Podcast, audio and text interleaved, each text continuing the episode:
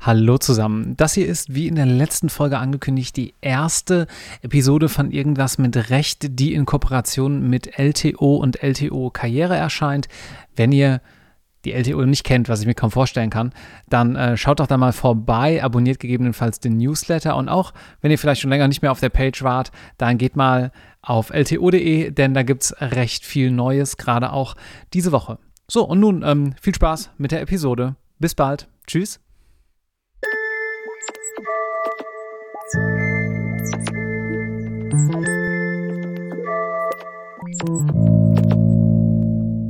Herzlich willkommen. Mein Name ist noch immer Marc Ohrendorf. Ich bin Jurist in Köln und spreche heute mit einem euch bekannten Gast, nämlich zum einen Dr. Sebastian Pfeiler. Hallo. Und einem neuen Gast, nämlich Professor und natürlich auch äh, Doktor äh, Lorenz Frank. Hallo. Hallo, schön, dass ich kommen durfte. Ja, schön, dass du da bist. Vielen Dank dafür schon mal. Wir wollen heute mal ein kleines bisschen über deinen, Lorenz, äh, Werdegang äh, sprechen, denn Sebastian sagte beim letzten Mal, du, ich habe da noch einen Gast für dich. Und ähm, ja, fangen wir vielleicht ganz vorne an. Wo hast du studiert? Ich habe an der Uni Köln studiert. Mhm. Jura, ganz normal. Und dann hast du dich wofür interessiert? Ich habe mich ähm, ja am Anfang ähm, wusste ich nicht so genau, wofür ich mich interessieren soll. Ähm, das äh, war so die Entscheidung fürs Studium. Ähm, es hat einen guten Ruf, man kann alles damit machen. Ähm, und äh, das war dann im Wesentlichen ähm, so die Grundidee, ne, dass äh, irgendwas wird schon werden. Und dann äh, bin ich in dieses Studium reingegangen und hatte nicht so richtig Ahnung, was man überhaupt damit anfangen kann und äh, welche Themen es überhaupt gibt, welche Verwendung man erfahren kann. Und äh, das kam dann alles erst äh, äh im Laufe der Zeit und hat sich dann zwischendurch auch noch so ein bisschen geändert. Am Anfang dachte ich, ich sei der geborene Zivilrechtler, dann dachte ich, ich sei Medizinrechtler. Ähm, und dann habe ich irgendwann angefangen, an einem rechtshistorischen Lehrstuhl zu arbeiten. Und äh, ja, und irgendwann äh, wurde es dann so langsam das IT- und Datenschutzrecht. Und ähm, das hat sich dann verfestigt im Rahmen auch des Referendariats. Mhm. Und habe da ein paar Stationen gemacht, mir auch gezielt zu ausgesucht. Und äh, ja, und dann habe ich erstmal im Datenschutzrecht gearbeitet. Ich war dann bei einem Ganz kurz, bevor wir da, wir da im Detail reingehen. Mich würde mal interessieren, da haben wir auch noch nie drüber gesprochen. Hast du eigentlich mal eine Alternative zum Jurastudium ins Auge gefasst? Also bei mir war das so, dass ich lange Zeit so zwischen Jura und Journalismus, technische Redaktion oder sowas hin und her geschwenkt habe und mich dann irgendwie irgendwann äh, für Jura entschieden habe. Gab es das bei dir auch, dass du neben dem Jurastudium noch was anderes ins Auge gefasst hast, zum Beispiel jetzt Technik oder Informatik oder sowas in der Richtung? Ja, äh, das gab's. Ähm, das gab's insbesondere, als der Tiefpunkt kam, den wahrscheinlich jeder irgendwann mal, den wahrscheinlich jeder irgendwann mal im Studium hat. Dieser Tiefpunkt, wenn man denkt, das bringt alles nichts, das schaffe ich alles nicht, ich kann damit nichts machen, ich will mit dem Beruf nichts zu tun haben, es gibt nichts, wo ich mich zu Hause fühle und so. Ähm, kennt wahrscheinlich in der einen oder anderen Form jeder und jede äh, und hatte ich dann auch. Und dann hatte ich mich äh, ein bisschen nach so technischen Studiengängen umgeschaut. Ähm, das ist allerdings nie wirklich zu irgendeiner mhm. äh, Blüte gereift. Also das äh, war immer nur so im Hinterkopf, äh, Mensch, wie wäre es denn, wenn ich einfach irgendwas anderes mache? Ne? Und aber diese, diese Krise, die äh, war dann relativ schnell dann auch irgendwann wieder überstanden. Das äh, war dann irgendwann doch wieder Jura. Das ist auch interessant. Also ich habe das auch, ich weiß nicht, Marc, ob du das auch ähm, mal so hattest im, im Studium, ähm, äh, so dieser Tiefpunkt. Bei mir war das so im ich würde mal sagen, so dritten, vierten Semester. Das war irgendwie so, das, so der Mittelteil äh, die großen Scheine fingen an. Es war irgendwie ja. nicht mehr neu und aufregend. Man war irgendwie in dieser Mühle drin. Man wusste, man hat noch diese Examensvorbereitung, dieses Repetitorium vor sich.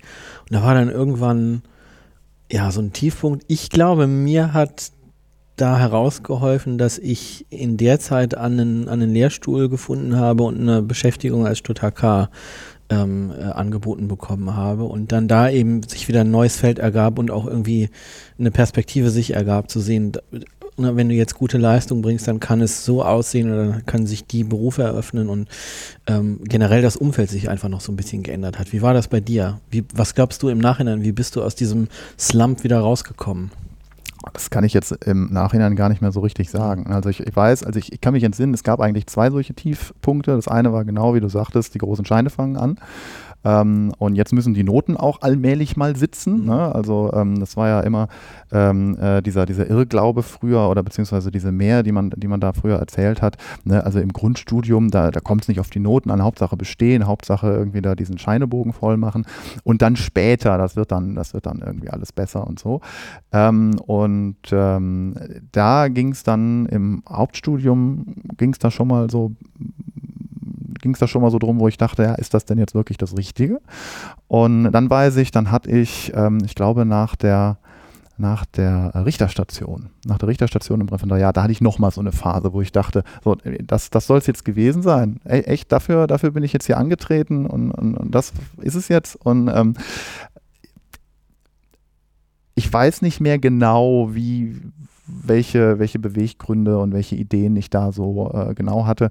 Im Referendariat war es einfach, weil es einfach getaktet ist. Es geht einfach weiter. Also die nächste Station kommt, die nächste Station kommt. Ähm, und äh, insofern hat mich das dann da relativ schnell wieder rausgeholt, weil ich ja dann andere Stationen hatte, wo ich mich dann auch äh, materiell rechtlich dann mehr zu Hause gefühlt habe. Ne? Ähm, und das, das ist vielleicht auch insgesamt Jetzt schon so ein Tipp, ähm, den ich vielleicht äh, allen Studierenden äh, an der Stelle geben kann. Ähm, man sollte immer gucken, dass man irgendwas findet, was einen materiell rechtlich fetzt. Ne? Die Verwendung am Ende ist erstmal zweitrangig. Ne? Also jetzt, wenn ich jetzt bei mir schaue im Datenschutzrecht, egal was ich mache, ob ich jetzt Anwalt bin, ob ich zur Aufsichtsbehörde gehe, ob ich in die Lehre gehe, ob ich zum Verband gehe, ne? es gibt immer irgendwas zu tun, wenn ich mich erstmal für so ein materiell rechtliches Thema begeistere. Das ist das, was einen irgendwie, äh, oder was mich zumindest ähm, äh, so ein bisschen ähm, äh, äh, dann bei der Stange gehalten hat. Ähm, und ähm, insofern dann da auch der Tipp ne, an alle, die jetzt vielleicht das Referendariat anfangen oder das planen, ähm, da schon mal die Stationen so zusammenzubauen, dass es thematisch passt. Ne? Also man muss ja sowieso in verschiedene Verwendungen reingucken. Aber wenn man da so einen roten Faden hat, das sieht auch später für die Bewerbung ganz gut aus. Ne? Also man kann natürlich vieles Verschiedenes machen, man kann sich auch ausprobieren, ist alles, äh, ist auch alles erlaubt und, und, gut und richtig. Aber wenn man, wenn es von außen so aussieht, als hätte man einen Plan, ja. ne? das, das kommt schon auch ganz gut an. Ja, also ich glaube, ähm, ich, ich würde das teilen. Ich glaube, man muss differenzieren. Ähm, ich würde sagen, wenn man im Studium das Gefühl hat, es verdichtet sich auf ein bestimmtes Themengebiet, so wie das bei dir gewesen ist mit dem Datenschutzrecht, dann ist es wirklich ideal, wenn man diesen Faden aufnimmt und dann halt auch durch die restlichen Stationen webt, ja, Referendariat etc. Hm, ich würde sagen, wenn das noch nicht der Fall ist, dann würde ich sagen, umso mehr das Referendariat nutzen, um nochmal breit zu gucken. Aber ähm, wie gesagt, wenn man das Interesse schon gefunden hat oder diesen Bereich schon gefunden hat, absolut d'accord, dann sollte man natürlich versuchen, das auszureißen, auch schon in den Praktika im Studium. Ja. Ähm, dass man da in Bereiche reinguckt. Ähm, wie ist das eigentlich? Äh, ich kann mich jedenfalls nicht daran erinnern, eine Datenschutzrechtsvorlesung in, äh, zu unserer Zeit im, im Curriculum gesehen zu haben. Wie bist du denn darauf gekommen, Datenschutzrecht? Das muss ich mal ganz indiskret dazwischen grätschen. Ja. Wann war das denn? Du tust ja gerade so, als wärst du hier schon äh, äh, super, super alt. Also habt ihr mal so Ballpark, wann das, von welcher Zeit wir gerade sprechen? Ja, ja, das kann ich, kann ich festmachen. Also ich habe im Sommersemester 2002 angefangen zu studieren. Ja. Genau, und ich auch. Ich habe auch, ne? ein, hab ein Semester vor dir, Wintersemester 2001. Ja, ja, genau, ich erinnere mich, dass in unserer, ähm, in unserem Semesterempfang war der 11. September das Thema. Ich habe mhm. quasi zum Wintersemester 2001, 2002 angefangen. Zu okay, gut, also Ballpark, klar. Also. Ja, Datenschutzrecht war damals noch relativ unentdeckt, oder? Also es gab keine einzige Veranstaltung dazu. Ähm, es gab, wenn ich mich recht entsinne, auch nicht wirklich einen Lehrstuhl dazu. Ähm, das äh, habe ich dann später beobachtet, als ich dann schon lange raus war, ähm, dass dann das Institut für Rundfunkrecht ein bisschen Datenschutz gemacht hat. Jetzt habe ich gesehen, ähm, dass auch das Weltraumrecht äh, sich den Sau Cyberraum äh, äh ähm, zu eigen gemacht hat. Also ein bisschen was passiert da jetzt schon. Ähm, aber äh, ich habe natürlich das die, die Vorlesungsübersicht überhaupt nicht mehr auf dem Schirm. Also ich weiß nicht, was da jetzt in den einzelnen Schwerpunkten läuft, ob es jetzt einen spezifischen Schwerpunkt gibt überhaupt, wo das reinpassen könnte. Ähm, da bin ich jetzt einfach zu lange aus dem Studium raus. Mhm. Also das äh, äh, kann ich jetzt mhm. tatsächlich nicht mehr sagen. Also ich muss für meine Erfahrung sagen, im Nachhinein finde ich, dass am, im Studium zu wenig äh, Connex zur Praxis hergestellt wurde. Ich hätte mir gewünscht, dass ab einem bestimmten Stadium am Ende der Vorlesungen auch mal ein Richter oder ein Rechtsanwalt in den Raum gerollt worden wäre, sozusagen, für eine halbe Stunde und mir gesagt hätte, warum lernst du denn da jetzt gerade BGB-AT? Ja, also gerade bei BGB-AT finde ich das ähm, bemerkenswert, weil ähm, uns hat der Prof damals natürlich gesagt, ähm, ja, das ist unglaublich wichtig, nicht nur theoretisch, sondern das werden Sie in der Praxis auch jede Woche mindestens einmal machen Sie BGB-AT. Der Clou ist, es ist tatsächlich so, aber wir haben das damals natürlich alle nicht geglaubt. Wir haben alle geglaubt, der erzählt uns da was vom Pferd, damit wir das lernen. Ähm, aber es ist ja tatsächlich so, dass AT und Grundlagen wichtig sind. Es wäre aber schön gewesen, wenn da mal ein Praktiker gewesen wäre, der gesagt hätte, ja, das stimmt, was der Professor hier sagt. Äh, ich bin Anwalt und ich brauche das tatsächlich. Ich habe darüber Fälle gewonnen, ob jetzt die Willenserklärung zugegangen ist oder nicht. Ja, das wäre eine wahnsinnige Motivation. Ähm, äh, und ähm, ich, ich glaube, da ist noch extrem viel Potenzial in den Studiengängen oder in den, in den äh, unteren und mittleren Semestern auch die Leute zu motivieren. Auch jetzt gerade wieder zurück zu diesem Semesterslump, über das wir gerade gesprochen haben, oder zu diesen Durchhängern, ja, dass man durch Praktika die Leute so ein bisschen motivieren kann, ohne dem Ganzen den wissenschaftlichen Anspruch und die Tiefe nehmen zu wollen, ganz und gar nicht, aber einfach am Ende vielleicht nach den Vorlesungen oder sowas mal so, so Praktika-Incentives zu geben. Das fände ich im Nachhinein, das hat mir gefehlt. Das habe ich erst ähm, ja, zwischen Studium und Referendariat am Lehrstuhl so ein bisschen gehabt, weil ich da mit Praktikern ins Gespräch kam oder dann halt natürlich im Referendariat.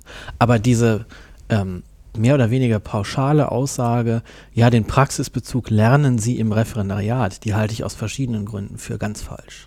Dann lass uns das doch vielleicht an dieser Stelle auch beim Stichwort Datenschutzrecht mal machen. Mal so ein kleines Beispiel aufgreifen und dann ähm, können wir das ja mal gemeinsam diskutieren. Das Beispiel, da bin ich jetzt mal ganz unverfroren äh, und lehne mich mal an bei einem Podcast, den ich heute hörte, nämlich vom SWR. Da ist Thomas Fischer zu Gast.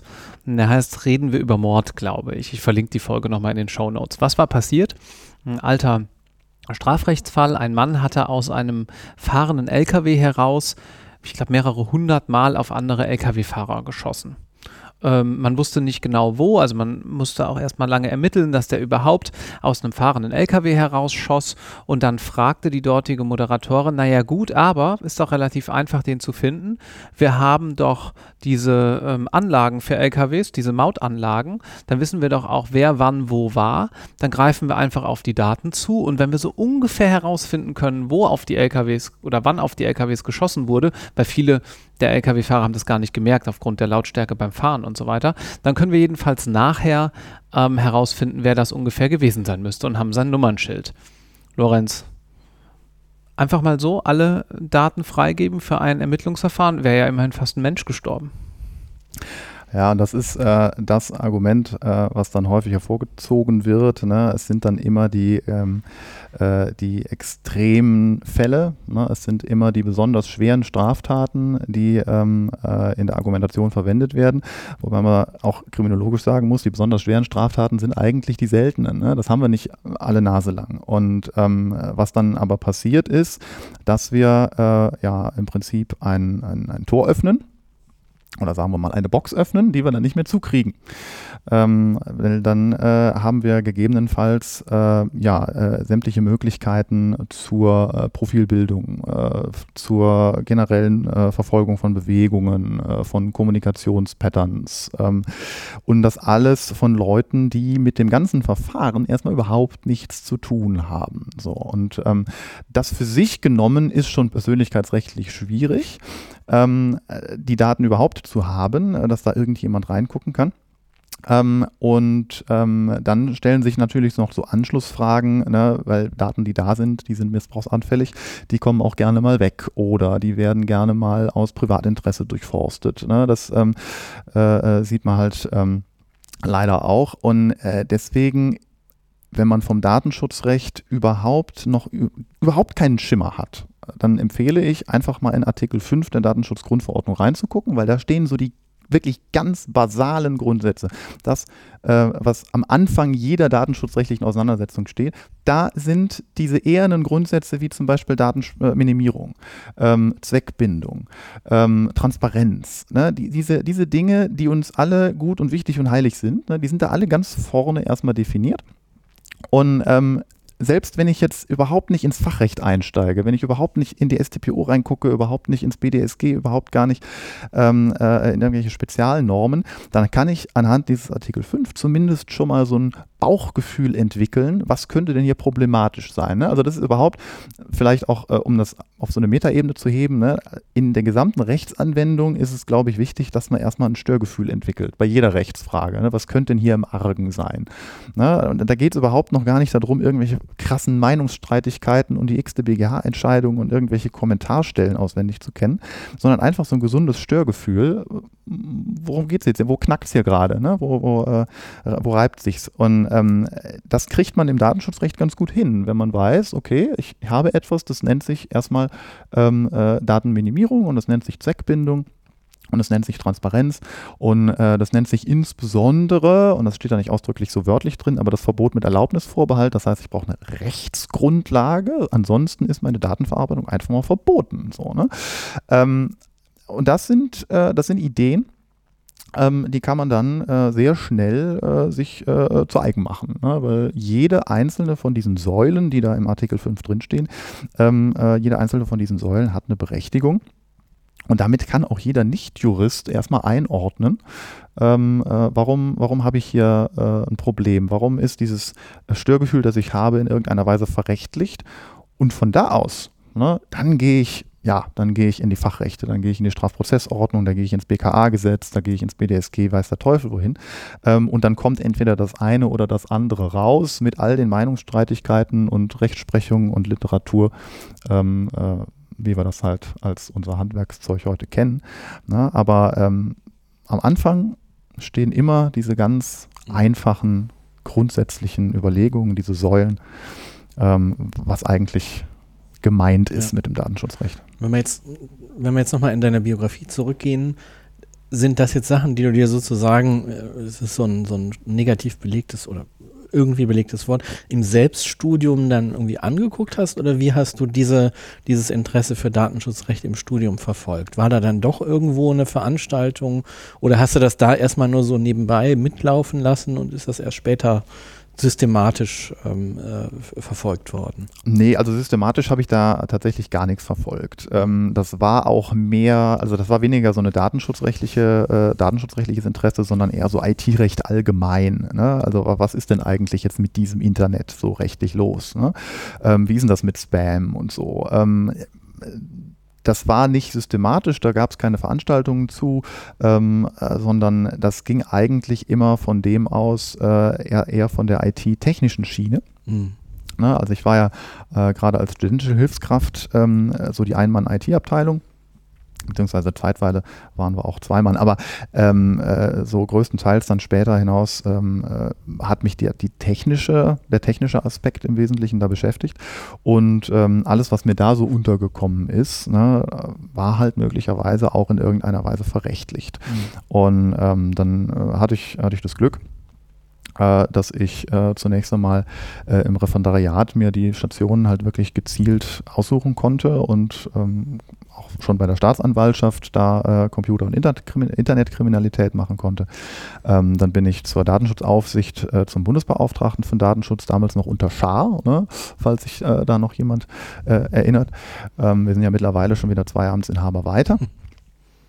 Und ähm, dann äh, ganz am Ende in der Wahlstation ähm, bin ich eben zu dem Datenschutzverband gegangen, bei dem ich mich dann auch danach, nach dem zweiten Examen, direkt angefangen habe zu arbeiten. Das war die Gesellschaft für Datenschutz und Datensicherheit in Bonn. Ähm, und ähm, das war, muss ich sagen, in datenschutzrechtlicher Hinsicht, das war so die perfekte Grundausbildung, weil da kommt einem echt alles unter. Ne? Also mhm. da muss man dann wirklich, da rufen die Leute an, sind, ist ein Verband, das heißt, der Verband hat Mitglieder, die Mitglieder haben eine Frage und dann rufen die an ähm, typischerweise am Datenschutzfreitag, ne, wenn alles andere schon gemacht ist und dann muss noch schnell der Datenschutz geregelt ist werden. Gibt es das echt, den Datenschutz? Es gab dieses Schlagwort vom Datenschutz, äh, Datenschutzfreitag, ne, ähm, weil dann äh, äh doch, ähm, äh, wir, haben das nicht, wir haben das nicht statistisch ausgemessen, aber zumindest äh, entstand der Eindruck, äh, dass viele, die in den Unternehmen, und es waren mehrheitlich Unternehmen, die da für den Datenschutz zuständig sind, dann vielleicht in ihrer Teilzeiteigenschaft als Datenschutzbeauftragte dann am Freitagnachmittag jetzt jetzt noch schnell ihr Datenschutzkontingent ähm, äh, vollkriegen müssen. Ähm, weil äh, das äh, kommt halt auch noch dazu, eine Datenschutz wird halt ganz häufig äh, von, ähm, von Mitarbeiterinnen und Mitarbeitern gemacht, die das nicht Vollzeit machen. Mhm. Und deswegen sind auch so Verbände extrem wichtig, äh, mhm. damit die sich da ihre Rückendeckung und äh, ihre Expertise noch reinholen können. Ja, es gibt ja auch noch beratende Anwälte, sagt, ja, jetzt, ne? sagt und, der Anwalt und, von der Seite. Und, und, und, deswegen, deswegen ist ja auch schön, dass ich da auch darüber mal erzählen kann. Ich meine, wir, wir anderen hier äh, so ein kleines bisschen so in meinem Lebenslauf hin und her, aber Verbandstätigkeit ähm, äh, ist deswegen besonders wichtig, weil da ganz viel aufgefangen wird, was, es eig was eigentlich ein Anwalt gar nicht wert ist. Mhm. Ja, also ganz viele kleine alltägliche Fragen, an mhm. denen der Einzelne, der sich nicht besser zu helfen weiß, total verzweifelt, der greift zum Hörer und da sagt ein Referent beim Verband, der diese Frage in dieser Woche schon fünfmal gehabt hat, äh, der sagt dir genau, wie das jetzt läuft mit der E-Mail-Werbung oder mit dem Impressum auf der Webseite oder äh, was auch immer gerade mhm. ansteht, mhm. ne, weil das halt abgehangen ist. Ne? Da geht es nicht darum, die großen Streitwerte mit den großen Haftungsrisiken und die unglaublich komplizierten Datenschutzfragen ähm, äh, zu beantworten, weil du plötzlich eine Datenverarbeitung hast, die noch niemand vor dir erfunden hat. Mhm darum, darum geht es bei der Verbandstätigkeit eher nicht, ne, mhm. ne, sondern es mhm. geht darum, wie betreibe ich meine Webseite, wie betreibe ich meinen Shop, wie kriege ich äh, meine Online-Werbung hin, was mache ich mit meinen beschäftigten Daten. Ne? Also alles Dinge, die Millionen andere Unternehmen auch haben. Ne? Also, ähm, aber die verraten es dir natürlich nicht, ne? sondern das macht dann der der Fachverband. Sag mal, ich bin ja skeptisch äh, bei der Aussage, Daten sind das neue Öl. Wie siehst du denn das? äh, ja, ähm, das sind immer solche Schlagworte. Äh, da gibt es eine schöne, eine schöne Karikatur zu. Ne? Ähm, Daten sind das neue Öl und dann sieht man so einen armen Vogel, der von einer Ölpest gefangen ist.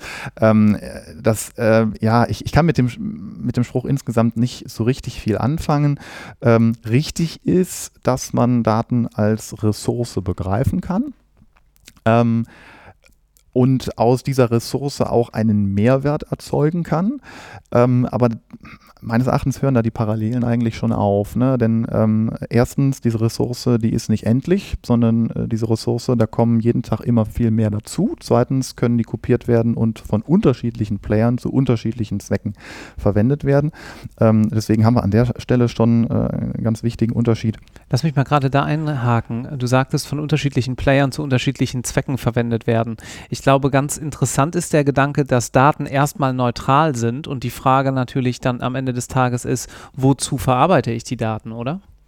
Ja, also ähm, wir haben es insofern äh, jetzt mit dem, mit dem Datenschutzrecht eigentlich ganz schön, dass wir uns von vornherein erstmal die Zwecke überlegen müssen.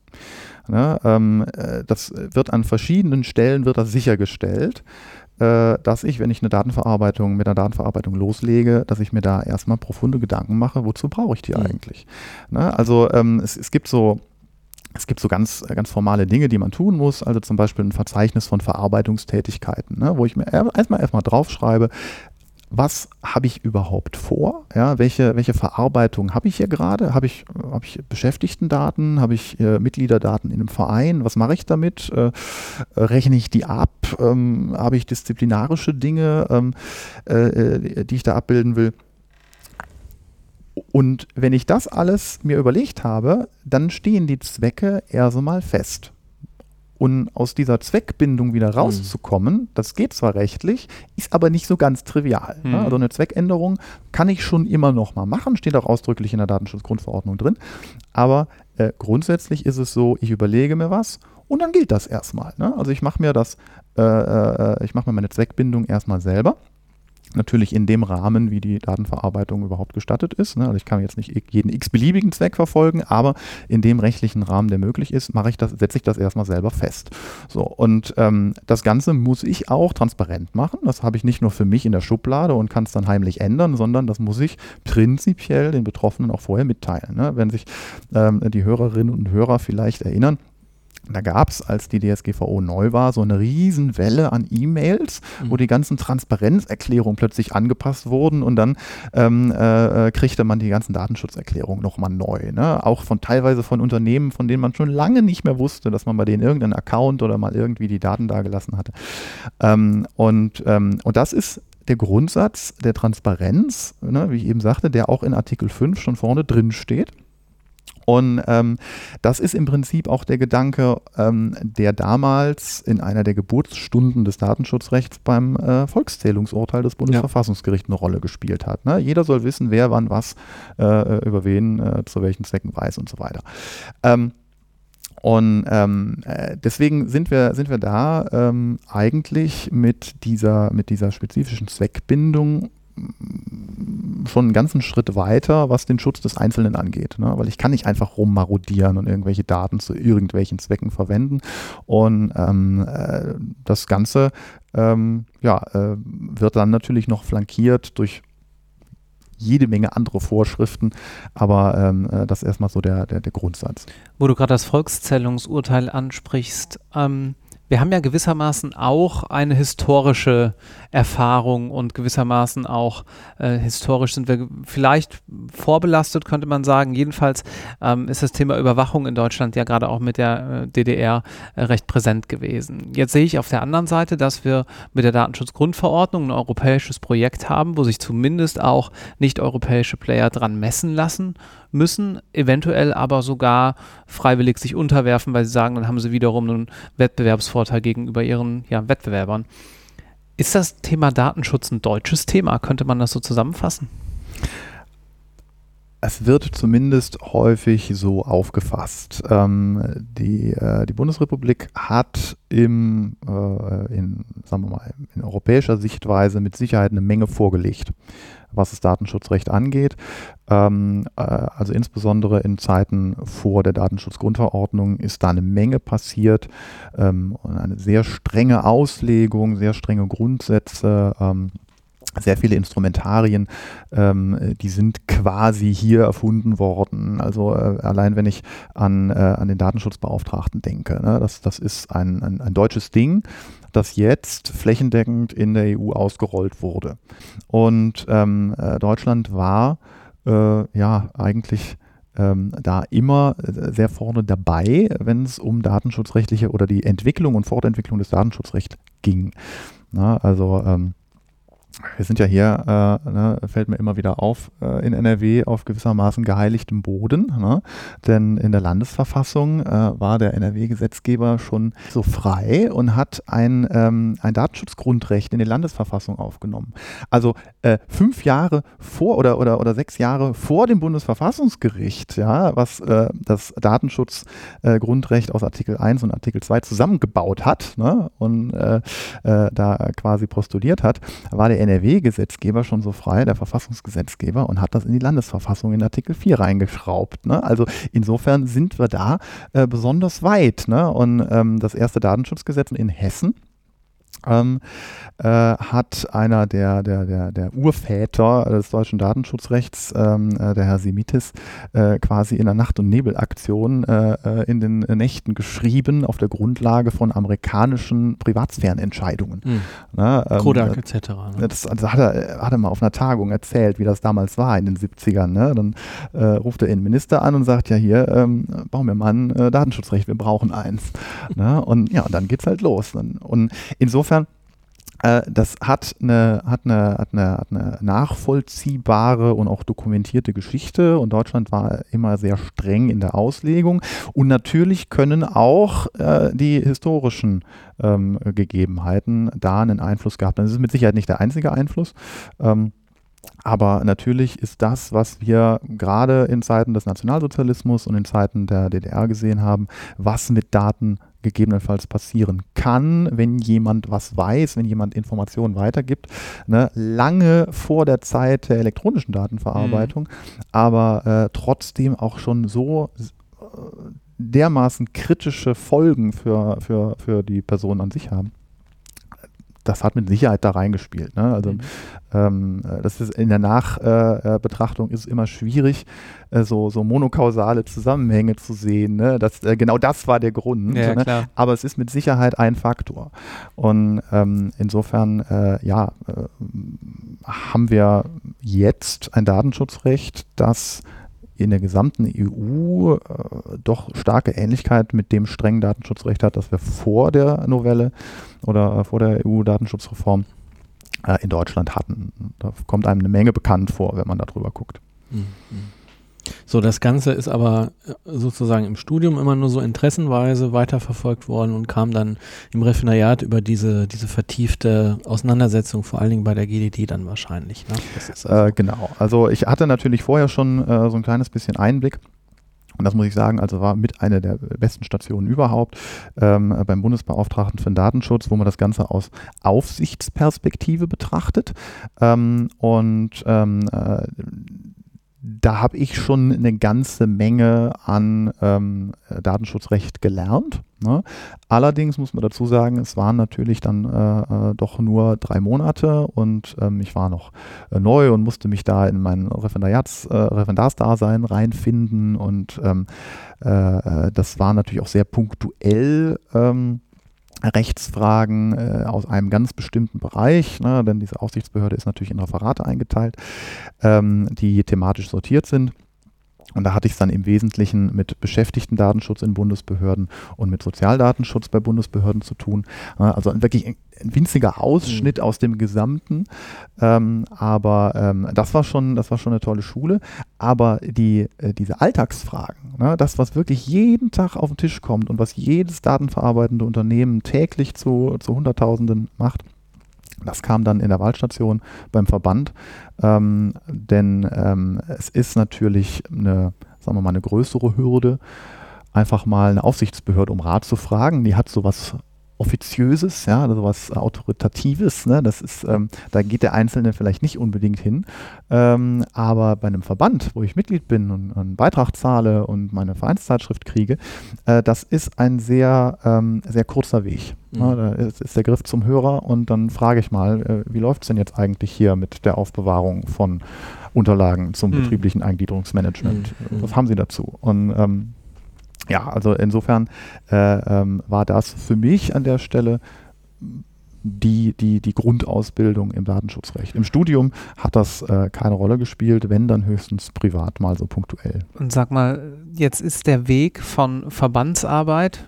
Stichwort kurzer Weg, zur Professur, wie lang? Was ist danach passiert? Ähm, also ich äh, habe äh, den Job sechs Jahre gemacht und ähm, dann, äh, ja, dann, dann äh, muss ich sagen, äh, äh, das war ein Spitzenjob. Ne? Das, äh, also gerade als, also als Berufsanfänger sowieso, ne? weil man da quasi diese komplette ähm, äh, Grundausbildung in fachlicher Hinsicht bekommt und man lernt unheimlich viel kennen, man kriegt unglaublich viel ähm, zu sehen, man hat Möglichkeiten, ich hatte die Möglichkeit nebenbei zu publizieren, ich hatte die Möglichkeit nebenbei einen Lehrauftrag an der TH Köln auch im Datenschutzrecht zu übernehmen. Ne? Also das hat unheimlich viel äh, Türen geöffnet und ähm, äh, Erfahrungen äh, ver vermittelt. Also insofern war das ein Spitzenjob. Ähm, äh, irgendwann, äh, ja, kommt halt das Leben dazwischen. So, ne? Also dann äh, hatte ich dann äh, irgendwann, äh, kam unser kleiner Sohn auf die Welt. Dann hatte ich so die Idee, ähm, ich könnte mich mal anders orientieren und habe mich so ein bisschen umgeschaut was es so gibt und ähm, auch so familiär bedingt immer so der Blick in den öffentlichen Dienst, ne? ähm, so, weil der öffentliche Dienst, das ist ja sicher ne? und ähm, dann hatte ich mich da so ein bisschen umgeschaut und hatte immer so diesen Floh im Ohr, ähm, ach, werd doch Professor. Und dieser Spruch, werd doch Professor, der stammt nicht von mir, sondern der stammte von einem Professorenkollegen von der TH Köln. Da hatten wir dann irgendwann mal so ein Get-Together. Da standen wir da so am, am Stehtisch und äh, hatten uns so gegenseitig erzählt, was wir so machen. Und äh, irgendwann haute der dann so raus, ja, aber pff, dann werd doch Professor, ne? Veröffentlichst die ganze Zeit, ne? Lehrst hier, guck dich doch mal um. Ja, stimmt eigentlich, ne? Und just in dem Augenblick, als ich dann willens war, mich umzuorientieren, flatterte dann plötzlich äh, über eine dieser, dieser ähm, äh, Jobsuchmaschinen, flatterte die Ausschreibung für eine Professur an der Hochschule des Bundes für öffentliche Verwaltung rein für das IT-Recht mit öffentlich-rechtlichem Schwerpunkt. So, und, ne, also Suchbegriff natürlich sofort angesprungen, IT-Recht hatte ich eingegeben ähm, und äh, dann war plötzlich diese Ausschreibung da. Und ähm, alles, was da stand, klang sehr nach mir. Ja, ähm, das war so, äh, war so echt so ein, so ein, so ein Glücksgriff. Ne? Das war alles äh, was an Voraussetzungen in dieser Ausschreibung ähm, äh, gefordert war, das fand sich in meinem Lebenslauf. Ne? Denn der Weg zum äh, Fachhochschulprofessor ist ja ein anderer als der zu, äh, zum Universitätsprofessor. Hm, ne? das müssen wir vielleicht eh kurz mal darlegen. Genau. Ne? Ja. Äh, ja, also ich hatte auch in der, in der Sendung mit der Frau Kaulbach, hatte ich so ein kleines bisschen vermisst, dass man die FH-Professoren vielleicht mal nennen könnte. Ne? Ähm, die darf man ja nicht vergessen. Da die haben wir aber schon nachgebessert. Ja, ja, ich, ich weiß. Mit FH-Professor. Ja, ja, das stimmt. Aber stimmt. Erzähl doch vielleicht nochmal kurz. Also ich, im Endeffekt, ne, ähm, muss man sagen, ne, wir, wir, sind ja alle wehbesoldet. Ne? Wir sind genauso viel wert wie die anderen auch. Ähm, also insofern ähm, wie wird man FH-Professor? Im Wesentlichen ergibt sich das für mich, weil ich Bundesbeamter bin, aus dem Bundesbeamtengesetz. Ne? Da steht ausdrücklich äh, in 131, glaube ich, drin, was ich da alles machen muss. Ähm, äh, also im Wesentlichen äh, sollte ich ähm, über äh, eine Promotion verfügen damit ich nachgewiesen habe, dass ich in einer irgendeiner Weise äh, wissenschaftlich äh, fähig bin. Dann sollte ich eine pädagogische Eignung aufweisen. Ähm, und dann war im Ausschreibungstext auch noch gefordert, dass ich außerhalb der Hochschule über mindestens fünf Jahre Berufserfahrung, und zwar einschlägige Berufserfahrung, äh, verfügen muss.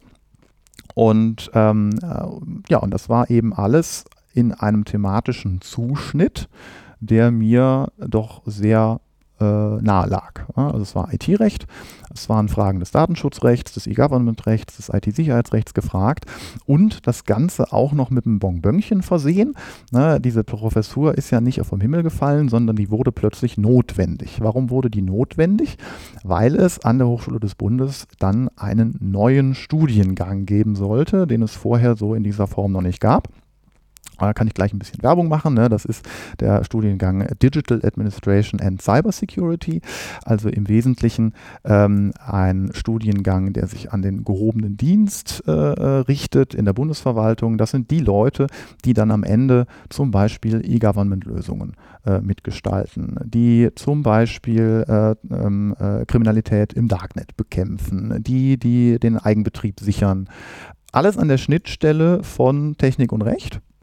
Ähm, das heißt, wir haben einen relativ großen Rechtsanteil in diesem Studiengang. Und ähm, ja, und dieser, äh, dieser, dieser Studiengang, der war der Grund, warum es überhaupt jetzt einen IT-Rechtler als Professor an dieser Hochschule gibt und bin da momentan äh, quasi so äh, äh, eine, eine, seltene Orchidee. Ne? Also ähm, äh, da gibt es viele, viele Juristen, ähm, viele Staatsrechtler, viele Verwaltungsrechtler, äh, Zivilrechtler etc. Ähm, aber einen IT-Rechtler mit genau diesem Zuschnitt der Professur, den äh, gab es da halt noch nicht. Und äh, ja, und das äh, bauen wir jetzt gerade auf und wir fangen jetzt im Oktober an. Da geht's los. Da kommen die ersten Studis und äh, Insofern mhm. äh, hat das alles äh, so ganz gut funktioniert mit dieser Ausschreibung. Wie sieht denn so ein Bewerbungsverfahren aus? Also das ähm, ist wahrscheinlich ja auch relativ individuell von Hochschule zu Hochschule, aber so grob skizziert jedenfalls, was muss man da machen, um sich zu beweisen? Also ähm, beweisen, ähm, ich, ich, kann natürlich nicht sagen, wie es andere machen. Ähm, was ich gemacht habe, ist einfach mal einen Brief schreiben. Ne? äh, ganz, äh, ganz stumpf äh, Bewerbungsanschreiben, warum ich mich, äh, äh, warum ich mich da äh, sehe und, und, warum ich mich da wiederfinde. Ähm, was ich dann noch gemacht habe, ich habe so ein paar Arbeitsproben mitgeliefert, ne? so aktuelle Aufsätze, die ich da gerade, auf die ich besonders stolz war weil man sagen muss, eigentlich bin ich auf alle meine Aufsätze besonders stolz, das sind ja so meine Babys. Ne? Ähm, aber äh, so die, wo ich sagte, okay, da kann jetzt wirklich jeder, auch jemand, der nicht im IT-Recht zu Hause ist, äh, da kann, äh, kann man was mit anfangen und sehen, warum das wichtig ist.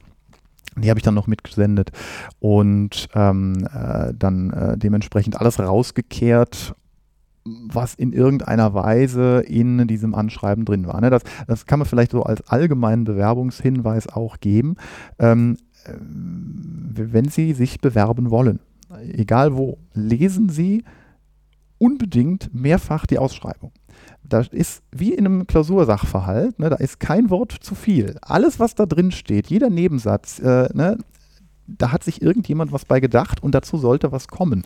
Ne? So eine ähm, schöne Öffrechtklausur, wo man auch am Ende, jedenfalls im ersten Examen, so wunderbar die Sätze im Prinzip abhaken kann, mhm. ob man dazu jetzt was gesagt ja. hat. Ja, mhm. ja also, ne, also insofern äh, habe ich da äh, ein relativ knackiges Anschreiben dann äh, äh verfasst, äh, habe noch so ein paar Anlagen mit dazu gepackt, ne, Veröffentlichungsverzeichnis, Vortragsverzeichnis, ähm, habe dann noch eine Bestätigung der TH, dass ich äh, da schon seit ein paar Jahren den Lehrauftrag habe und so, alles noch mit dazu gepackt. Und dann äh, hieß es erstmal warten. Ne? Ähm, denn äh, so wie immer in der Verwaltung, ne, die Mühlen malen manchmal etwas langsam.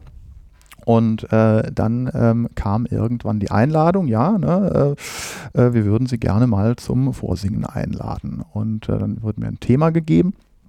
Ich hatte das Thema äh, Quellen-TKÜ, äh, also äh, Quellentelekommunikationsüberwachung. Das ist das, was landläufig als Staatstrojaner firmiert. Ähm, und dann durfte ich äh, in 20 Minuten eine Probelehrveranstaltung vor angehenden Bundespolizisten halten, Bundespolizistinnen, ähm, die äh, dann äh, dementsprechend ja, am Anfang ihres Studiums waren und ähm, äh, denen ich dann was zur Quellen-TKÜ erzählen konnte. Ähm, und das ist natürlich äh, in 20 Minuten hm. eine Lehrveranstaltung mit äh, Methodenwechsel und mit Lernziel und äh, Lernzielkontrolle und allem drum und dran. Äh, machen wir uns nichts vor. Ne? Das ist natürlich eine Show. Ne? Das ist natürlich keine Lehrveranstaltung. Später läuft so ab wie diese 20 Minuten, wo man alles aus dem Hut zaubert. Ne? Das, das weiß auch jeder.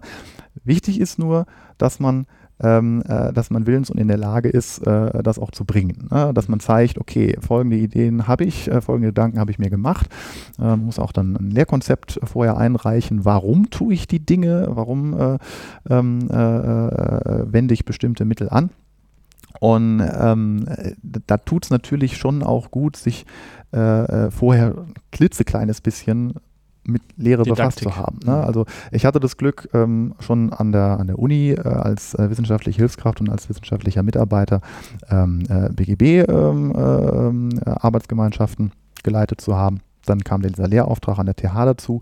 Das heißt, äh, und auch, muss man dazu sagen, auch diverse Vortragsveranstaltungen, die sind auch ganz hilfreich, dass man einfach ähm, ja, vor, vor Leuten steht. Ne? Einfach nicht ähm, äh, die Flatter kriegt, wenn da plötzlich irgendwie 50 Leute vor einem sitzen. Das ähm, äh, wäre an der Stelle, ähm, das wäre an der Stelle ein bisschen schade, äh, wenn man sich damit noch aufhalten müsste.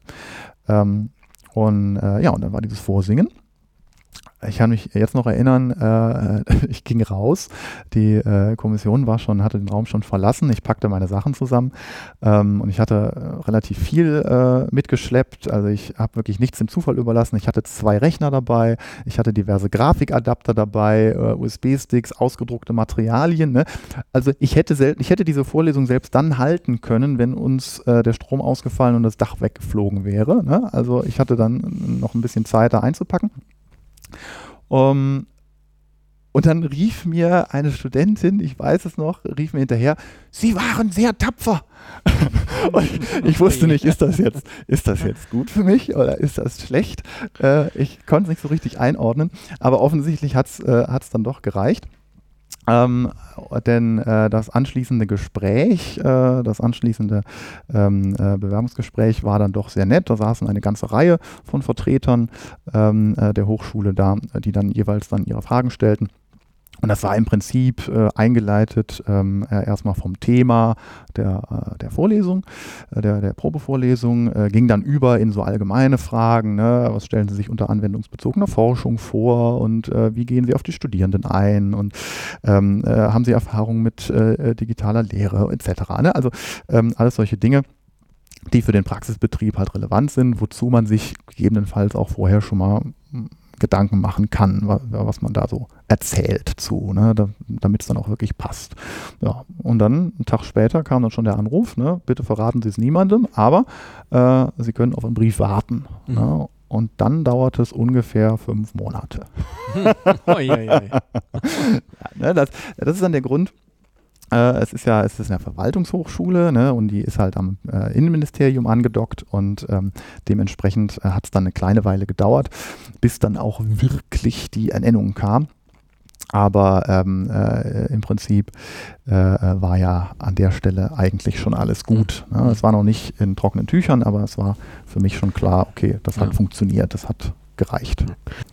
Lass mich da mal kurz einhaken. Ähm, was ist denn eigentlich so die Besonderheit, wenn man bei euch studiert?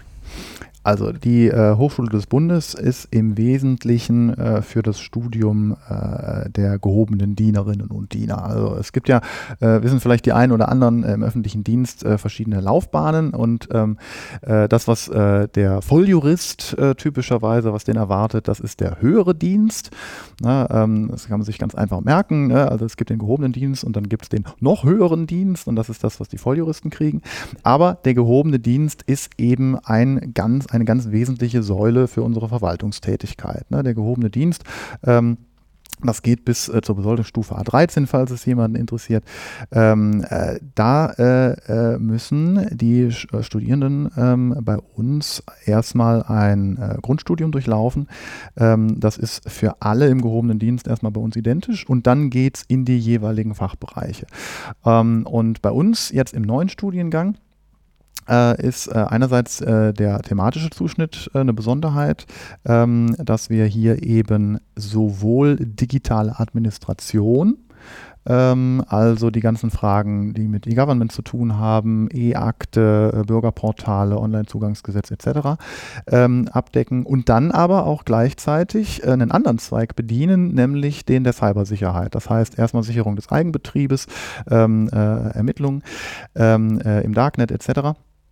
Und das Besondere ist, Sie werden, wenn Sie sich bei uns äh, als äh, Studierende bewerben, äh, in das Beamtenverhältnis berufen. Erstmal Beamte auf äh, Widerruf und ähm, äh, deswegen gibt es bei uns nämlich auch Geld ne, fürs Studieren. Anderswo muss man Geld bezahlen, bei uns kriegt man Geld. Ähm, äh, das ist äh, halt eine weitere Besonderheit. Ähm, gleichzeitig gibt es natürlich im Prinzip eine Jobgarantie. Ne? Ähm, wir haben ein duales Studium, das heißt, mhm. von, den vier, von den sechs Semestern werden vier bei uns in Brühl abgeleistet und zwei Semester bei der jeweiligen Praktikumsbehörde. Die Praktikumsbehörde steht von vornherein fest. Das ist die Behörde, bei der ich dann später anfange zu arbeiten. Die kenne ich dann also schon. Mhm. Ich habe dann summa summarum dort ein Jahr schon verbracht und weiß ganz genau, wie die Abläufe sind, wer da welchen Dienstposten hat und so weiter und so fort. Na, ähm, und äh, das sind so die, die wesentlichen Besonderheiten ähm, äh, äh bei, äh, wenn es um ein Studium bei uns an der Hochschule geht. Man kann sich also nicht einfach einschreiben. Mhm. Man kann nicht einfach hingehen und sagen, ich möchte jetzt gerne das und das lernen, sondern man muss ein komplettes beamtenrechtliches Verfahren, ein Bewerbungsverfahren durchlaufen. Man muss auch äh, die medizinische Eignung haben, man muss auch für die freiheitlich-demokratische Grundordnung eintreten, ne? all die schönen Dinge. Und äh, dann ähm, fängt man eben dementsprechend bei uns an. Und äh, das Schöne jetzt bei dem neuen Studiengang äh, beim DAX, äh, Digital Administration und Cyber Security, ist, äh, dass der komplett in Brühl stattfindet, also die Theoriesemester jedenfalls. Ähm, für die anderen Studiengänge äh, müsste man gegebenenfalls in der Bundesrepublik noch so ein bisschen rumreisen. Ähm, aber der neue Studiengang, der ist komplett bei uns in Brühl in-house. Ähm, also auch das äh, eigentlich auch eine ganz schöne äh, Sache. Aber dann lass uns da mal anknüpfen. Wir haben ja jetzt gerade hier, wo wir über gute Didaktik äh, schon zwischen den Zahlen jedenfalls gerade ja. gesprochen haben.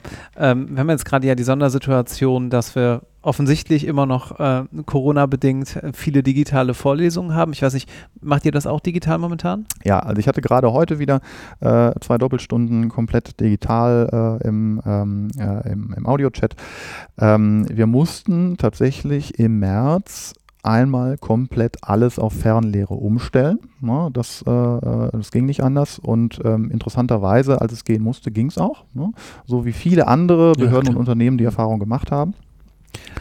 Was und kann man denn da richtig und falsch machen aus deiner Sicht bei so einer digitalen Vorlesung? Ähm, das ist äh, das ist eine ausgezeichnete Frage, die ich so pauschal gar nicht beantworten kann. Ähm, also im Wesentlichen hängt es natürlich schon so ein bisschen an der Wahl der Mittel. Ähm, es war bei uns im Haus von Anfang an klar, dass wir äh, Freiheit der Lehre genießen und damit auch der Mittel. Ne? Freiheit der Mittelwahl. Und ähm, äh, womit ich angefangen hatte, war einfach PowerPoint-Folien einzusprechen und daraus Videos zu machen und die dann über dieses, diese Lernplattform, die wir haben, ähm, äh, den äh, Studis zur Verfügung zu stellen. Äh, also ein relativ simples Ding. So eine Art Videopodcast. Genau, ne? also ne, ich klicke mich da durch meine Folien, die schon vorbereitet waren und lege da eine Audiospur drüber. Ähm, das war sehr simpel ähm, und wir hatten die Möglichkeit, äh, dann während der regulären stundenplanmäßigen Zeiten auch einen normalen Textchat einzusetzen. Also das, damit hat es so ein bisschen angefangen.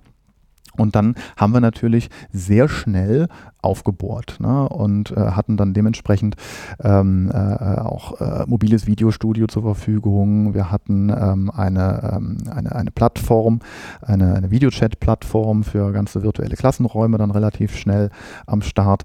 Ähm, aber Trotzdem gab es natürlich auch Kolleginnen und Kollegen, die gesagt haben, nee, äh, wir machen das jetzt schön mit einem äh, Lehrbrief per E-Mail. Ja, Sie lesen jetzt folgende Texte, lösen folgenden Fall und äh, dann kommt äh, zwei Tage später die Musterlösung. Ähm, und ähm, das kommt natürlich unterschiedlich gut an bei den Studierenden. Wir haben viel Feedback bekommen gerade weil wir so, eine enorme, so eine enorme Streuung und äh, so, einen, so einen enormen Mix hatten. Ne? Weil jeder hat eben das gemacht, erstmal das, was er überhaupt machen konnte und dann das, was er für sich am geeignetsten hielt. Ne? Und da war alles dabei. Da war, ähm, äh, äh, da war konsequent, wir machen hier äh, Video- und Audio-Chat. Da war äh, konsequent, wir äh, lösen Fälle, wir machen Videos vor, vor, vorproduziert. Ähm, ne? Also alles im Prinzip dabei. Ähm, und äh, ja, was, was, man, man kann in jeder dieser Formen, würde ich sagen, eine Menge richtig und eine Menge falsch machen, weil jede dieser Formen hat aus meiner Sicht ihre Berechtigung. Es, es geht da gar nicht darum zu sagen, ja, äh, also wer keinen Videochat macht, der hat sowieso verloren, ähm, sondern äh, ich habe auch jetzt noch Vorlesungen, die ich vorproduziert habe, mhm. wo es ähm, äh, äh, gerade in so einem Nebenfach, äh, wo es vielleicht auch keine Klausur gibt und so, ne, wo ich dann sage, ja, ähm, schaut es euch an, wenn ihr Fragen habt. Ich bin während der Zeit im Chat. Wenn ihr keine Fragen habt, dann ist auch gut. Ne? Dann ähm, äh, äh hattet ihr jedenfalls die äh, Gelegenheit. Ähm, aber äh, je nachdem, wie prüfungsrelevant und wie komplex ein Thema ist, kann man das ein oder andere äh, für sich da rauspicken. Und ähm, ganz, wichtig, ja. Ganz kurz an der Stelle, was hältst du davon, wenn man diese Videolektionen einstellt, dann anschließend nach so einer Lektion immer eine Lernstandskontrolle zu machen, indem man irgendwie so einen Multiple-Choice-Block äh, einblendet, um die Leute so ein bisschen zu aktivieren, aus dem Passiven rauszunehmen? Ich finde das eigentlich ganz, äh, ganz gut, wenn Plattformen diese Möglichkeit beinhalten. Ne? Ja, ähm, äh, hatte ich gerade heute wieder gemacht. Ähm, ich hatte vorher schon, äh, auch in der Präsenz, hatte ich immer so ähm, äh, Antwortkärtchen, ne, so ABCD. Und dann habe ich äh, äh, da auch schon in der Präsenzphase habe ich Multiple Choice gemacht. Ähm, das habe ich dann, äh, als wir, ähm, als wir die, die Fernlehre gemacht haben, nicht mehr in den Veranstaltungen gemacht, sondern dann als Modul auf unserer Lernplattform als allgemeinen Multiple Choice Frage Fragebogen reingestellt, dass dann jeder so 50 Fragen zum allgemeinen Verwaltungsrecht äh, meinetwegen durchklicken kann um sich selber so ein bisschen zu kontrollieren. Ähm, äh, viel Lernstandskontrolle läuft ja auch einfach darüber, dass ich sehe, äh, wie äh, lösen die Studierenden meine Fälle. Ne? Kommt, da, kommt da das Richtige an? Ne? Ähm, und ähm, dann haben wir aber heute wieder äh, Multiple Choice gemacht ähm, mit den Mitteln, die uns unsere Videoplattform auch gibt. Ne? Ich kann dann einfach draufklicken und sagen, hier bitte Umfrage starten, ABCD mhm. und dann habe ich direkt eine statistische Auswertung und weiß ganz genau, wo da der Hase im Pfeffer liegt und ähm, das ist teilweise auch sehr sinnvoll. Mhm. Auch Dinge, wo man dachte, okay, die haben wir jetzt schon fünfmal besprochen, die kehren dann doch nochmal wieder. Ne? Also äh, gerade heute wieder das Ding gehabt, ähm, äh, Multiple-Choice-Frage war, äh, ja, ähm, äh, was, was ist denn, ähm, wenn es beim Verwaltungsakt an der Bekanntgabe fehlt? So, ne? Und eine Antwortmöglichkeit war, ja, ist kein Verwaltungsakt und die andere Antwortmöglichkeit ist ein nichtiger Verwaltungsakt. Ne? Das, und da war ich überrascht, dass dann doch viele auf den nichtigen Verwaltungsakt gesprungen sind, ne? obwohl wir eigentlich den sogenannten Nicht-Verwaltungsakt aus meiner Perspektive schon 10, 12 Mal behandelt hatten. Aber dafür sind eben diese Multiple-Choice-Abfragen ähm, dann schon auch ganz gut. Und, ähm, aber das ist eigentlich nichts Spezifisches nur für die Fernlehre, sondern das hatte ich halt vorher auch schon mit diesen Kärtchen gemacht.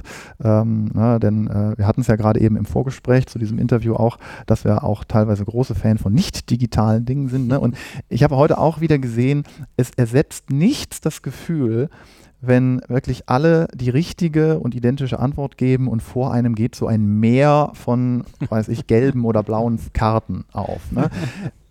Diese statistische Auswertung, die da in meinem Browserfenster aufpoppt, die ist schön, aber die kann das nicht ersetzen. Ja. Ne? Dieses optische, auch dieses haptische von den Karten und dann ja. geht da plötzlich überall poppen da die Farben auf und so. Ne?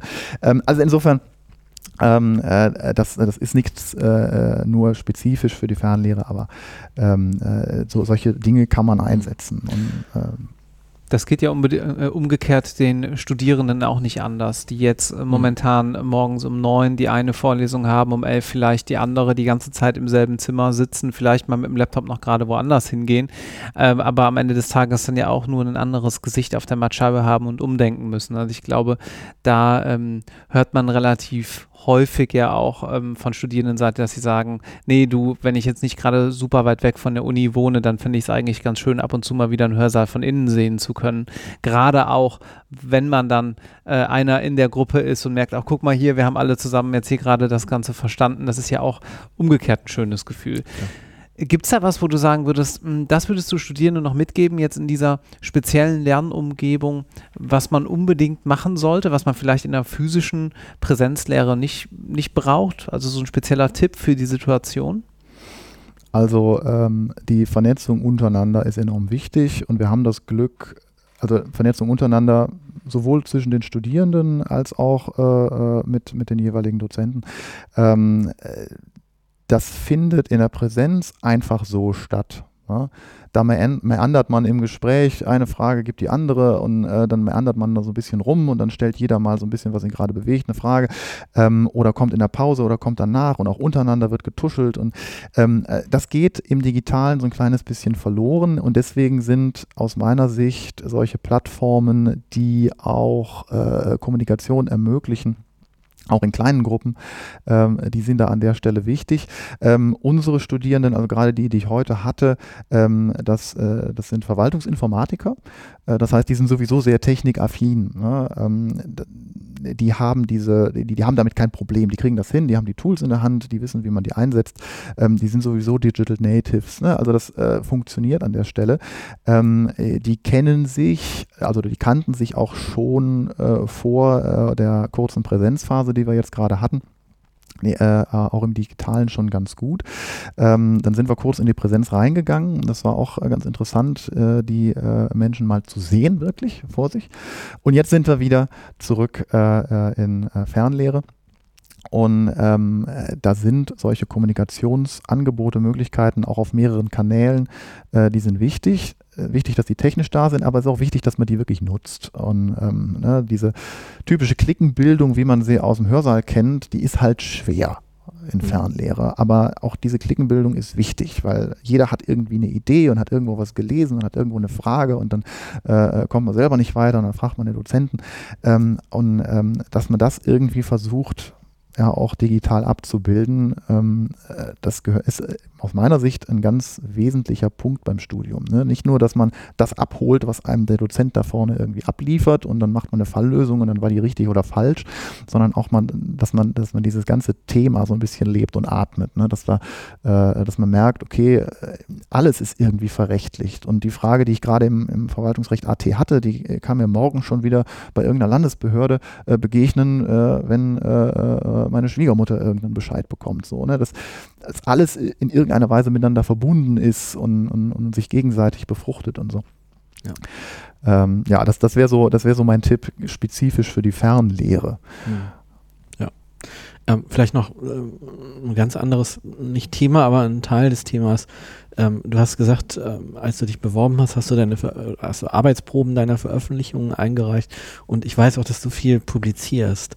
Wie ist es damit eigentlich losgegangen? Hast du als Student schon was geschrieben? Ja. Ähm, wie ist da, was würdest du sagen, wie ist da die Barrier of Entry, um was zu, zu publizieren? Wie sollte man das angehen?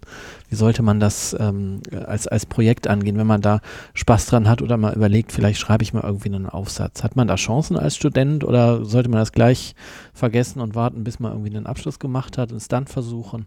Ja, ähm, ja, also äh, mehrteilige Frage. Ich, ich versuche das mal abzuklappern. Ähm, also meine Initialzündung war ein Blog-Seminar im Medizinrecht anno 2003, ähm, äh, wo ich ähm, interessanterweise auch schon zu einem halbwegs datenschutzrechtlichen Thema was geschrieben habe. Ähm, damals noch mit dem Studienkollegen, meinem Freund Johannes. Ähm, wir hatten das Thema zusammen und äh, da ging es um äh, genetische Tests in der Krankenversicherung. Ähm, wir saßen dann mehrere Wochen äh, und haben da unsere Seminararbeit verfasst.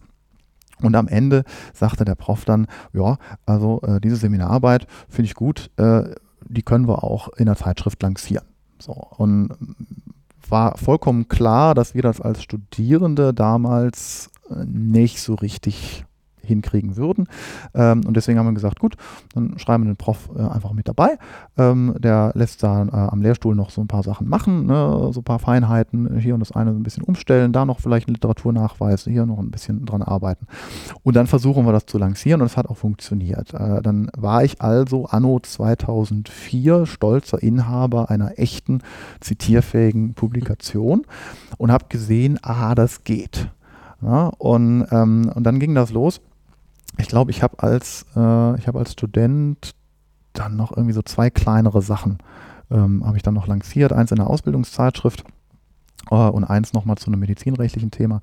Ähm, äh, ne, weil man muss ich glaube, als allererstes den Mut haben, mit seinen Texten nach draußen zu gehen. Und es gibt ähm, so bei, bei äh, so in der IT-Szene, dann gibt es auch so ein Meme, ne, das, das Cult of Done Manifesto, ne, also äh, kann man mal googeln. Ähm, ne, und da ist die Grundaussage, es gibt keine fertigen Texte. Ne, kein Text ist jemals fertig ähm, und man muss sich einfach trauen, mit dem, was man hat, einfach nach draußen zu gehen. Und äh, Editing Stage, ja klar, ne, die kann dann kommen, aber ob das, was da rauskommt, dann ein fertiger Text ist, mhm. äh, ne, man muss zuallererst, glaube ich, wirklich ein Thema finden, für das man brennt. Äh, gerade am Anfang, wenn man noch nicht äh, so richtig viel geschrieben hat. Ne, so eine Hausarbeit ist damit nicht vergleichbar. Eine mhm. Hausarbeit kriegt man von draußen reingereicht. Irgendein mhm, Schreibauftrag, äh, wo, wo man nicht selber dran hängt, mhm. ähm, das ist schwierig. Ähm, wenn man da ein Thema gefunden hat, äh, was einen interessiert und wo man auch willens und in der Lage ist, äh, sich dann auch viele, viele Stunden in Einzelheiten mhm. zu ähm, verzetteln, dann auch den Weg wieder aus diesen Verzettelungen wieder mhm. rauszufinden mhm. und am Ende einen, einen geraden Text rauszuhauen. Äh, ähm, ne, das, äh, das ist, glaube ich, für den Anfang recht wichtig. Und dann äh, ja, sollte man, ähm, sollte man sich nicht scheuen, auch nach mehreren Absagen von diversen Zeitschriften es trotzdem weiter zu versuchen. Ja denn äh, die Zeitschriften agieren da ganz unterschiedlich. Ne? Also manche sagen einfach, ähm, tolles Thema, aber leider Heft schon voll. So, andere sagen, ja, nee, leider überhaupt gar nicht unser Zuschnitt. Manche sind auch, muss man sagen, äh, manche sind auch in der Lage, einem so ähm, äh, Hinweise aus dem äh, Peer Review zu geben. Ähm, mhm. Das ist dann echt Gold wert, ne, weil da hat man dann die Chance, noch mal ein bisschen nachzubessern. Mhm. Ähm, und all diese Möglichkeiten sollte man nutzen und sollte den Mut haben, äh, zu seinen Texten zu stehen und zu sagen, so, das ist aber richtig, auch wenn alle anderen äh, vielleicht was anderes sagen. Ähm, und das fängt schon mit der Anfangsfrage an, äh, ist das Thema interessant? Ne? Ähm, das ist nicht nur, sind nicht nur die Einzelheiten, ne? welche, welche, wohin schwingt das Pendel im Meinungsstreit, ne? das ist so nebensächlich, aber erstmal zu sagen, das ist ein Thema, dazu müssen die Leute was wissen.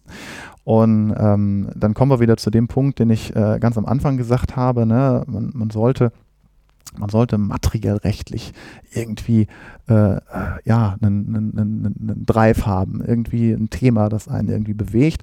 Ähm, und dann geht das mit den Veröffentlichungen eigentlich, äh, äh eigentlich äh, recht schnell. Ne? Also äh, Gut, ein bisschen Glück gehört vielleicht auch noch dazu, ne? Also so wie jetzt ihr das Glück hattet, dass ihr über diesen, diesen Katalysator Seminar und guter Seminarerfolg dann halt einen Fürsprecher hattet äh, als Professor, der da eine Publikation lanciert hat. Ja, muss man vielleicht der, der Ehrlichkeit halber auch sagen. Aber es gibt ja heutzutage, und das gab es zu unserer Zeit, glaube ich, noch nicht so stark, ähm, es gibt ja auch Student Journals, es gibt ja, ja. Ähm, Zeitschriften, sowohl gedruckt als auch online, die von, von Studenten oder von äh, mitstudentischen Redaktionen verfasst werden. Das ist auch noch ein Einfallstor, wo man, wo man sicherlich äh, eine Möglichkeit findet, auch mitzumachen. Die suchen ja auch teilweise händeringend äh, äh Leute, die sich da engagieren. Also auch da, äh, glaube ich, kann man jeden nur ermutigen, der Spaß hat, äh, was wissenschaftlich zu verfassen, nicht erst warten, bis man irgendwie ein Examen hat oder irgendeinen Pseudo-Reifegrad erreicht hat, sondern einfach mal machen, einfach mal probieren. Ja, also das ist auch was, äh, das ist auch eine neuere Entwicklung, die natürlich mit der ganzen, äh, ja, äh, das, was wir so Digitalisierung nennen, äh, einhergeht. Ähm, Online-Zeitschriften, ähm, äh, Zeitschriften mit einem studentischen Zuschnitt, Mhm. wo auch äh, Studentinnen und Studenten ihre Texte abliefern können Mhm. und die dann auch tatsächlich äh, äh, veröffentlicht werden und dann zitierfähig sind. Ne? Also da habe ich auch ähm, äh, äh, beispielsweise, hier, es gibt die Zeitschrift für das juristische Studium, ZJS, ne, super Projekt, ähm, äh, alles online, alles kostenlos, alles äh, äh, Open Access. Ähm, da habe ich auch Artikel lanciert. Also das, das geht, ne, das, das kann man machen. Und ähm, ähm, wenn man die Möglichkeit hat, äh, vielleicht auch äh, jemanden drüber gucken zu lassen, der schon ein bisschen Erfahrung hat, ne, dann kann man das nutzen. Wenn man das nicht hat, äh, einfach den Mut haben, zu seinen Texten stehen. Ne. Ich habe Mhm. vorhin auch gesagt, ne, also meine Texte, das sind alles meine Babys, ne, die habe ich mir aus meinem Hirnschmalz herausgewrungen. Ne, ähm, und äh, äh, jeder einzelne von denen, ne, jeden, jeden einzelnen von denen will ich nicht missen. Und Mhm. Deswegen bin ich auch immer ganz furchtbar stinkig, wenn mich jemand falsch zitiert. Also das, also das ist ja was, das kann ich ja fast nicht ertragen. Ne? Also ähm, ich, ich wirklich, ich, ich, ich schmeiße wirklich alles äh, äh, in diesen Text rein. Ich äh, habe äh, wochenlang damit zu tun, hier äh, einen Text zu schreiben und zu veröffentlichen. Und dann zitiert mich jemand einfach bei der Gegenansicht. Ja, also ernsthaft mu muss, muss das sein? Ähm, aber gut, äh, das ist, das ist noch ein Okay. ganz anderes, äh, ganz andere Baustelle. Also wir, Ähm, wir, geben, wir geben den Studis mit auf den Weg, ähm, äh, veröffentlichen ja, versuchen ja, aber immer richtig zitieren und nicht blind zitieren. Und ich kann hier schon mal versprechen, dass wir dich im Rahmen dieses Podcasts ausschließlich korrekt zitieren werden. Lorenz, äh, das war ein äh, schöner äh, Ritt durch ganz verschiedene Themen, der aber, glaube ich, ähm, schön dargelegt hat, wie vielseitig auch juristische Karrieren sein können, auch noch in deinem relativ jungen Alter. Ähm, man kann eben doch recht viel mit Recht machen. Sebastian, dir ganz herzlichen Dank, ähm, dass du hier heute auch Gastgeber warst, denn wir haben mal wieder in deiner netten Kanzlei in Köln aufzeichnen dürfen und Lorenz, ganz herzlichen Dank, dass du Rede und Antwort gestanden hast. Vielen Dank für die Einladung. Bis bald. Tschüss. Tschüss. Ciao.